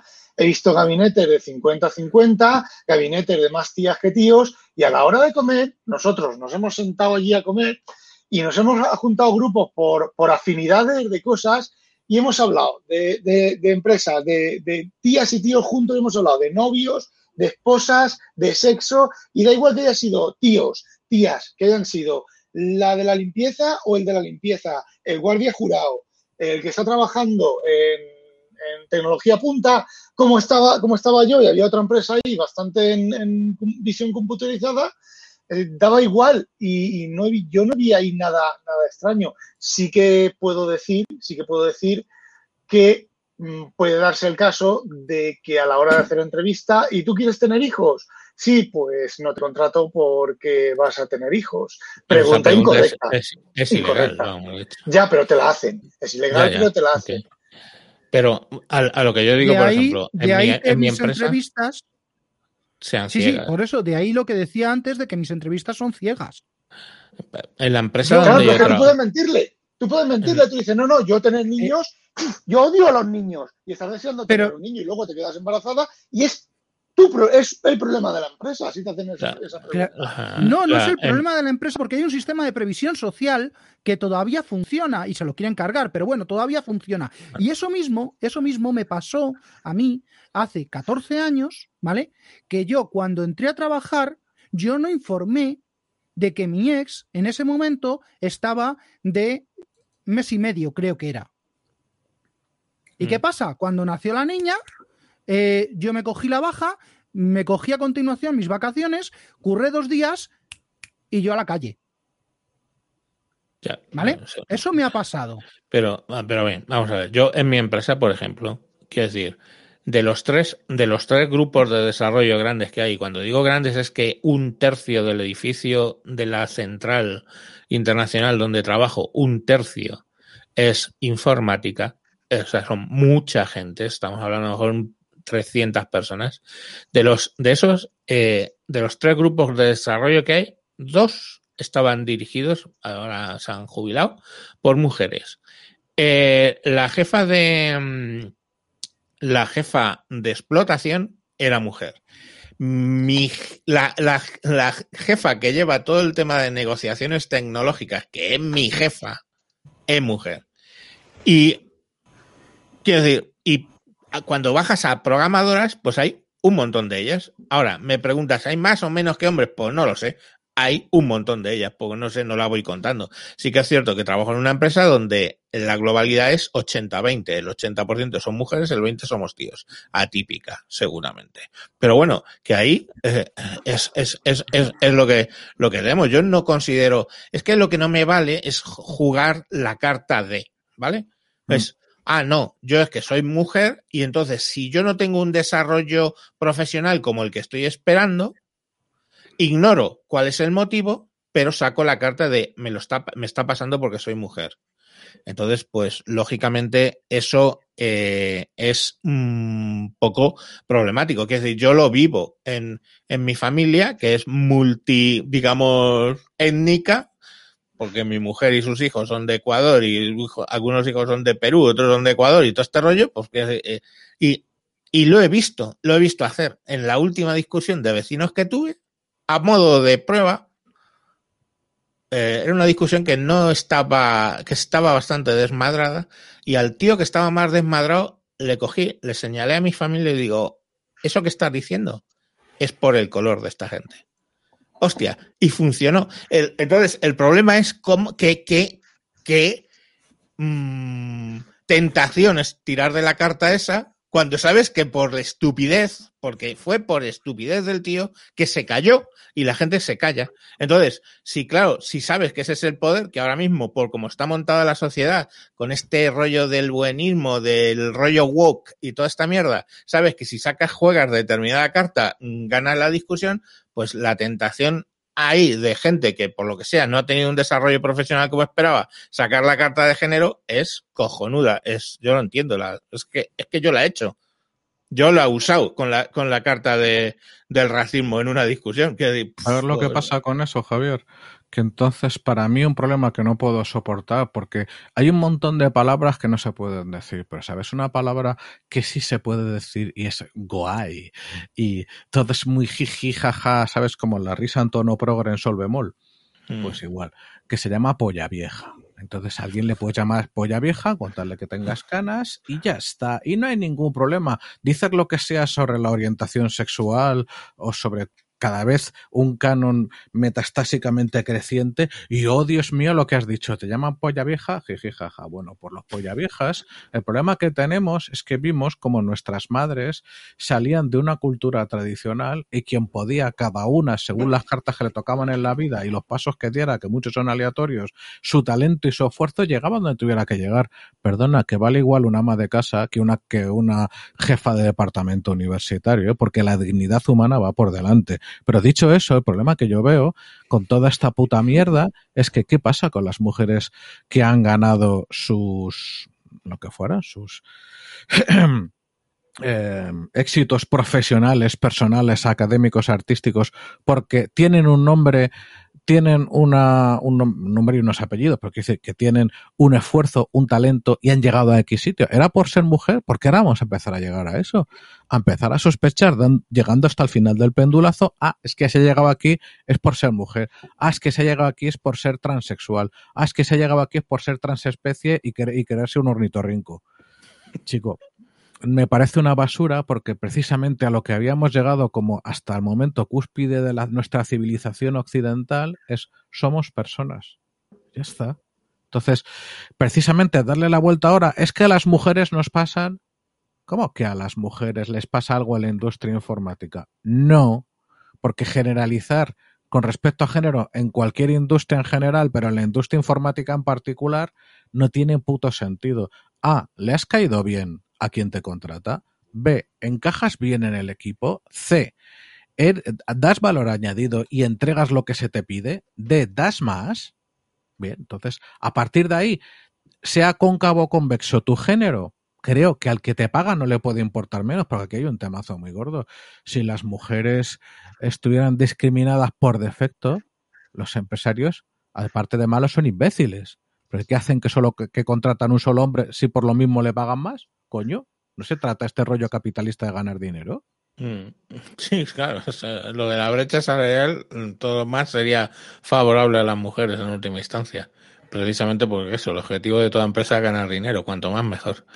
En fin, eh, no sé, eh, Rafa y, Sam- cosa- Alberto. Una cosa muy rápida. Yo, por ejemplo, antes de entrar al trabajo que estoy ahora, estuve en una empresa de programación y llevaba también temas de, de, de correo. Bueno, pues la persona que me sustituyó a mí cuando yo dejé el trabajo era mujer, coño, y empezó ganando 6.000 euros más que yo. O sea que por algo sería. Y no sería solamente por ser mujer. O tendría más conocimientos o tendría más... eh, se supo vender mejor. Pero de un día para otro esa cobraba 6.000 euros más que yo. Pues se lo llevas. Así que... Vicente, estás muteado. Yo no te he muteado, tío, te has muteado tú. ¿Por qué en Wintable no hay mujeres? Bien, me alegro de Ha que hagan la dos. pregunta. Ha habido dos. Sí han venido varias en ocasiones. Vicente, se te sigue sin oír. Oye, eh, de todas maneras es que también luego hay, está el tema, por ejemplo, ahora la ministra de Igualdad, de, De Igualdad, eh, quiere fomentar artificialmente el hecho de que las mujeres estén en carreras STEM. Pero, o sea, es que si a las mujeres ¿Qué las hace su- no les ¿Por qué la gusta? Perdona, ¿por qué no la hizo ella para empezar a hablar? ¿Por qué no, No, hizo claro, ella una puta pero- carrera STEM en vez de una que- carrera de rodillas? es que tú, yo no sé, yo, oye, yo soy, es que soy muy, muy polla, polla vieja, pero cuando yo rellené las casillas de para entrar en la universidad, que me dieron la opción sexta por mi torpeza intelectual, em, no había ninguna casilla que me pusiera, no, si eres mujer no hagas clic en ciencias matemáticas, que es lo que al final me dieron a mí. Eh, o sea que si la gente no se apunta a ciencias matemáticas es porque no quiere, porque si no alguien se va a tener que sentar conmigo y explicarme por qué, en qué circunstancia las mujeres se ven eh, fuera de las carreras de matemáticas y no las eligen porque, ¿qué? Por patata. Claro, que luego está la de igualdad tiene el hecho de que es que no se enseñan matemáticas desde la óptica de género. Ya, hostia, y no se enseña nada, el excepto el género, desde la óptica del género. Puedes enseñar mm, biología hablando de género, ok, pero física, matemáticas, literatura, eh, contarla con, mm, con perspectiva de género, sinceramente no sé qué significa, mm, la verdad. Y por los esfuerzos que ha hecho mm, tampoco lo he conseguido entender. Entonces, pues. Yo qué sé. No sabría Bueno. deciros. Yo tengo, tengo un puntito que se me ha quedado de antes que mezcla los dos, los dos puntos que hemos tratado. Si puedo, y es muy rápido, ¿vale? Sí, sí, tranquilo. Eh, sí. Mira, una de las respuestas, una de las respuestas en Twitter que me han dado es, eh, pues empieza por seguir a más eh, mujeres. ¿Cómo? Vale. Empieza por seguir a más mujeres. Vale, a ver, yo voy Yo a desarrollar, voy a desarrollar Bueno, un poco la idea, porque la idea no es mala, ¿vale? ¿Cómo que no es mala? hecho- Y si la sigues te van a decir que estás acosando. Espera, espera, por favor, espera, no te me, no te me. A ver, la idea no es mala y yo ya la llevé a cabo en una red social extinta llamada Google Plus. En Google Plus, eh, yo tenía en mis círculos, pues, una serie de gente, una serie de conocidos, tal, y empecé a agregar, agregar, agregar, agregar gente que me parecía interesante y sobre todo mujeres que me parecían interesantes, pero no por eh, fotografías, no por publicaciones, no, simplemente es por, ah, pues mira, esta habla de, eh, de, trenes, me gusta cómo habla de trenes, me gusta que hable del ETRMS, me, debe de trabajar en esto, tal, tal. Llegó tal momento que mi porcentaje era prácticamente de un 75-25. ¿Sabéis lo que me llamaron? Acosador. Coleccionista. ¿Cómo? Coleccionista. Bueno, ¿Qué hoy, pasa? hoy- hoy la que discutió con, con Rafa tenía una colección de plancha bragas ahí de tres pares de cojones, pero bueno. Ya, ya, pero es que vamos a ver. Vamos a Pero ver. no veas, Yo- chaval, ¿eh? Me he pasado discutiendo toda la puta tarde, no con ellas, sino con la cantidad de plancha bragas de ahí. Exacto, de, con- tú que eres tío, con pues vosotros, gustaría, vosotros que me sois tíos que vais a hablar de mujeres, digo, hostia. Me gustaría saber, me gustaría saber si todos esos, si todos esos que han contestado conocen Podwoman, ¿vale? Que es un podcast, un evento de podcast para mujeres. eh, conocen un evento que hubo hace unos meses que se llamó TotoConf. ¿eh? Me gustaría saber si lo conocen. Yo, por lo menos, me molesté en escuchar esos, esos podcasts y me pareció una idea magnífica. Lástima, lástima que ninguna de las que en su momento tanteé para que vinieran a, a, mm, virtualización para todos, eh, por, muy sencillo, porque no encaja en Samu, su estilo. no Desde qué, lo no mucho que te aprecio, Vale. virtualización para todos es un oxímoron, tío.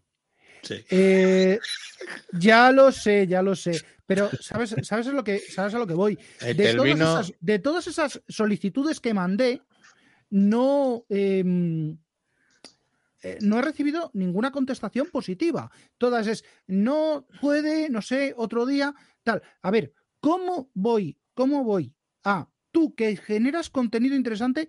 Es que lo único que quieres es generar contenido tú, no dejar generar contenido, no interactuar y tener palmeros. Oye, pues mira, muy bien, pero yo creo que no encajo en ese tipo de, de público que esperas. Yo, mi intención, mi intención eh, no es ese. Mi intención es genero debate, eh, interactúo con eh, una persona, interactúo con otra y me da igual su género, sus preferencias y tal, siempre y cuando lo que yo pueda aportar o lo que eh, me aporten a mí sea correcto. Sí, lo siento, Chemisa 10. Eh, sí, estoy acosando con tanta invitación. Sí, vale. ¿Ves? Eh, Es que, pero te han dicho que tienes que invitar a mujeres, es loca, exactamente lo que había dicho. Si no invitas, Vale, pero mal. llevo un- si, llevo un invitas, año- si invitas, mal. ¿Sabes lo que hay que decir? ¡Toma! Llevo un año haciéndolo. Llevo un año haciéndolo, de verdad. La es cuestión que al final es Si lo hago bien, se- perdón, si lo hago mal y si no lo hago, también mal. Pues claro. que, pero Vale, no os dais pues cuenta de que,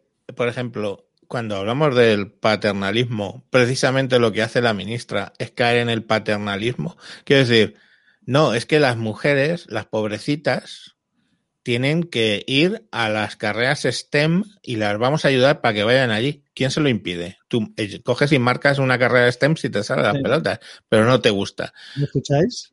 Sí, ahora sí. Eh, es que llevas una noche, Vicente. Ya, ya, es. es- Una noche loca. ganas- ya os hablaré, porque dan ganas de llorar. ¿eh? De estar intentando entrar aquí y no hacer más que salir y entrar es un suplicio. Del tema este de lo de las carreras STEM, A ver, yo puedo aportar, por ejemplo, mi mujer es científica. Claro. En su ramo eh, hay una, una gran cantidad de mujeres científicas. A pesar de eso, sigue habiendo gente con la cabeza comida con este tipo de cosas que no se dan cuenta de que son mayoría hoy en día. Y entonces en lo que se fijan es en que los catedráticos que hay, por ejemplo, en la universidad, hay más catedráticos hombres que mujeres. Joder, lógico, porque es un tema por tiempo. En el pasado, en el pasado la situación no era la de hoy. Entonces, miramos el pasado cuando, cuando interesa hacerse el la víctima y no miramos al presente para darnos cuenta de lo que hemos avanzado. Y luego, por otro lado, que estamos comentando, que evidentemente a nadie se le prohíbe elegir la carrera que quiera. Cada uno puede elegir la carrera que quiera. Lo que pasa es que hay gente que tiene tendencias a le gusta más unas cosas o le gusta más otras. ¿Por qué no hay más hombres que estudian enfermería? También podíamos empeñarnos en que los hombres estudien enfermería, no lo sé. ¿Vale? Yo Entonces, no me eh, atrevo a eso decir que- cómo llamaban a la facultad de enfermería en la época en la que yo iba a la no, facultad. porque, porque va a sonar Porque es fatal. que ya es el fin. O sea, Ya, pero no, las, pero es que- solo diré es que la- las tres M's y ya está. Claro, pero estudiar enfermería para un hombre es eh, lo, que, eh, lo que te dicen, lo que te dicen es, porque es que el, el hijo mayor de mi, de mi ex eh, está haciendo el ciclo formativo de grado, de grado superior de, de sociosanitaria para luego meterse a, a- a enfermería. Y lo más bonito que le han dicho es, eh, eh, ahí va el empuja camillas. Una, un- una, No, una de o- las M's o, la habrán o- o de, mencionado. o de azafat- de azafato de vuelo. O sea, es, es que al final el, el problema Bueno, de la- nadie, nadie tiene, se le- a nadie se le impide estudiar lo que sea. Lo que pasa es que cuando alguien se quiere poner en- a buscar culpables, porque buscar, culpables es mucho más sencillo que mirar la realidad, es más fácil, es más fácil apuntar a un sitio que no saber dónde hay que ir o no saber cómo conseguir lo que hay que hacer. Es decir, todas las cosas que sí que quedan por hacer, que quedan cosas por hacer aún hoy en día, eh, son más complicadas que el buscar culpables que no existen. Eso es más sencillo. Nadie, a nadie se le impide estudiar la carrera, la carrera que quiera. ¿Por qué ahora les ha dado por, por pensar en esto? Porque las, proces- las profesiones más valoradas o que más sueldo cobran son las que están en ese ramo o muchas de las que están en ese ramo. Por lo tanto, eh, las mujeres deberían de trabajar ahí para cobrar e- eso. Bueno, pues que trabajen ahí si quieren. Vuelvo a decir, en la universidad, si uno hace un estudio ahora mismo, no lo sé si los han hecho o no, pero dudo que se haya hecho. Si ahora mismo se, se analiza en la universidad, en las ingenierías, en las empresas de en eh, las carreras de ciencias y demás, el porcentaje hombres-mujeres, seguro que, que se llevan un susto. Pero es que si luego analizas cuántas personas luego se quedan en la propia universidad, cuántas aprueban oposiciones, cuántas se quedan en los departamentos, entonces seguro que hay más mujeres de las que parece. Oh, y sí. llegará un momento en el que se invertirá la tortilla y toda esta gente que llevará ya unos años empezarán, y ya las hay muchas, ¿no? Pero habrá más Vicente, ya se ha carreras, invertido, habrá- ¿eh? En la facultad ahora mismo hay más mujeres que hombres. Punto Claro, número uno. claro. Punto número dos, en la carrera judicial es overwhelming, ¿cómo es eso? O sea, es acojonante el nivel de mujeres versus jueces, juezas versus jueces que hay en, en camino. Y es, obviamente que va a dar la vuelta a la tortilla, no, es que ya ha dado la vuelta a la tortilla, que es lo que dice Juan Luis. ¿eh? Y Luego sobre es- lo de la y no judicatura, Y, y no hay que negar, no hay que negar una realidad, y es que en el, en lo que es el mundo laboral, una vez, una vez uno ha estudiado su carrera y se pone a trabajar, pues el hecho de que cuando, cuando una pareja heterosexual, que es la que naturalmente puede hacerlo, no digo que las demás no lo puedan hacer por otros medios, pero en el momento en que una pareja decide ser padres, eh, está claro ¿Dónde te estás que la- Vicente? No, no, no, me estoy metiendo donde toca. Está claro que quien, que quien va a parir es la mujer. De momento, de momento. La mujer, a lo mejor no es mujer, a lo mejor no se siente mujer, pero fisiológicamente. Vale, ¿me entendéis todos? ¡Charco! Eso, eso. como- Espera, como Vicente, ha has dicho que paren las mujeres, tío. Tú Como sabes, nos has provocado un strike en YouTube, tío. Eso no se puede hablar, decir. que, no puedo hablar la noche, a ver si se corta y no puedo hablar Sí, más. tío, Vicente, perdona. Sí, como ha dicho antes. Javier, como ha dicho antes Javier, sí que sí que sucede que, que el empresario o la empresaria, ojo, ¿eh? El empresario o la empresaria O la empresaria. puede decidir eh, intentar no contratar mujeres en edad fértil porque eh, el riesgo de que queden, de que eso, eso es lo que yo he apuntado antes, que sí que son cosas que hay que resolver. Esos problemas son la conciliación familiar a todos los niveles. Eso sí que es un problema social que las mujeres viven más que los hombres. Eso es una puñetera realidad, ¿vale? Claro. Es así, pero que al final afecta a la familia, a la familia, a las do- a la pareja, lo que pasa que lo sufre más la mujer. Pues ese tipo de problemas son los que habría que intentar ver cómo se pueden solventar, cómo se puede gestionar el que un permiso de paternidad, maternidad, como lo coño lo quieran llamar ahora para que no quede heteropatriarcal, eh, co- ¿cómo se gestiona para que contrates a un hombre o una mujer, Sí, vaya una- al- como empresario estés cubierto primero por parte de la seguridad social para que no te afecte demasiado y por otra parte que te vaya a afectar lo poco que te afecte de la misma manera, tanto si te toca un padre como una madre, porque ese padre no va a parir, es indudablemente, pero va a ser padre igual que la madre. sí, Entonces, una Ese pista. tipo, de, ese ¿no? tipo de, de- de- avances son los que sí que falta por recorrer. No hace falta que, le que cambiemos el idioma, no hace falta que nos, que nos empeñemos en que las mujeres no eligen las profesiones estas porque están condicionadas por la educación que han recibido. Pero ¿de qué vais? ¿Estáis locos? ¿Estáis locas? ¿Estáis loques? Eh, no se trata de eso. Miremos el problema, los problemas que hay, intentemos resolverlos, que sí que los hay. Y Bueno, olvidémonos de las chuminadas y las estupideces. Y pista, no, no, la solución no pasa por obligar al, al varón a tomarse el mismo tiempo que la mujer, porque lo único que haces es empeorar, llevar el problema que tiene la mujer al varón.